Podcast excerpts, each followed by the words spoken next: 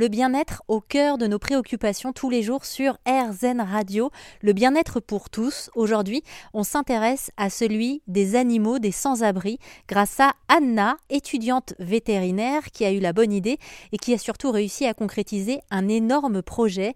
Elle a créé un camion vétérinaire dédié aux animaux des sans-abri.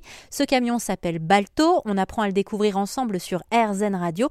J'ai demandé à Anna, puisqu'elle est à la fin de ses études vétérinaires, quel type de vétérinaire elle s'imaginait devenir. Donc on est diplômé en fin de cinquième année. Après, il faut qu'on passe notre thèse. Euh, donc euh, là, moi, je suis actuellement vétérinaire urgentiste à côté, en, exercice canine.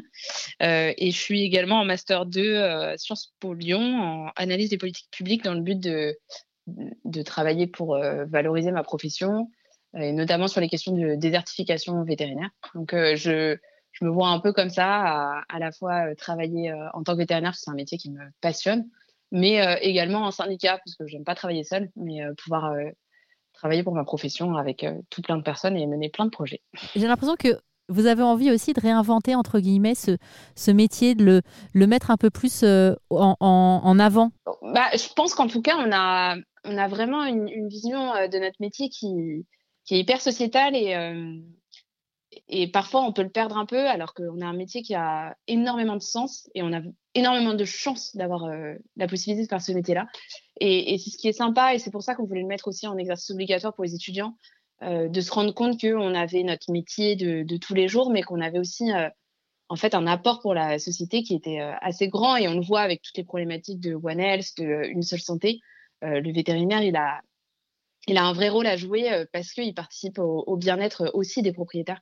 Et, ça, effectivement, j'espère qu'on continuera de le mettre en avant, mais, c'est déjà, largement le cas. Moi, ce que j'ai vraiment aimé dans, votre idée aussi, c'est cette envie euh, d'aller dans la rue. C'est-à-dire que c'est vrai que les soins vétérinaires aujourd'hui, on en parle quand même, euh, c'est très cher. C'est-à-dire avoir un animal de, compagnie, ça coûte beaucoup d'argent. Et en revenant comme ça euh, au contact bah, des gens de la rue aussi, c'est qu'on revient à l'essentiel finalement.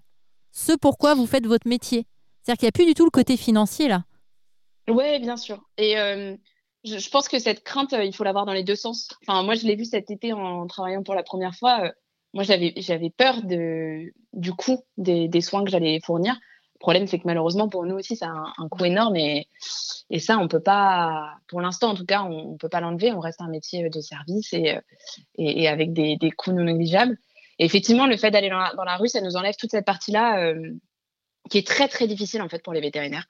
Euh, de devoir euh, faire facturer ses actes, alors que euh, on adorerait pouvoir juste dire allez on fait tout, on fait un scanner, on fait tout ce qu'on peut parce que parce que c'est pas le cas et ça rend notre exercice pas pas facile. Et, et j'espère qu'on, je, je veux pas non plus qu'on pense que tout devrait être, gratuit, enfin, ou alors faudrait que ce soit gratuit pour tout le monde. Et, et les sans-abri, d'ailleurs, on en, on en conscience, c'est-à-dire que nos soins, ils sont gratuits pour la personne sans-abri, mais c'est l'association Balto qui paye ces soins-là et ils sont pas gratuits de façon fondamentale.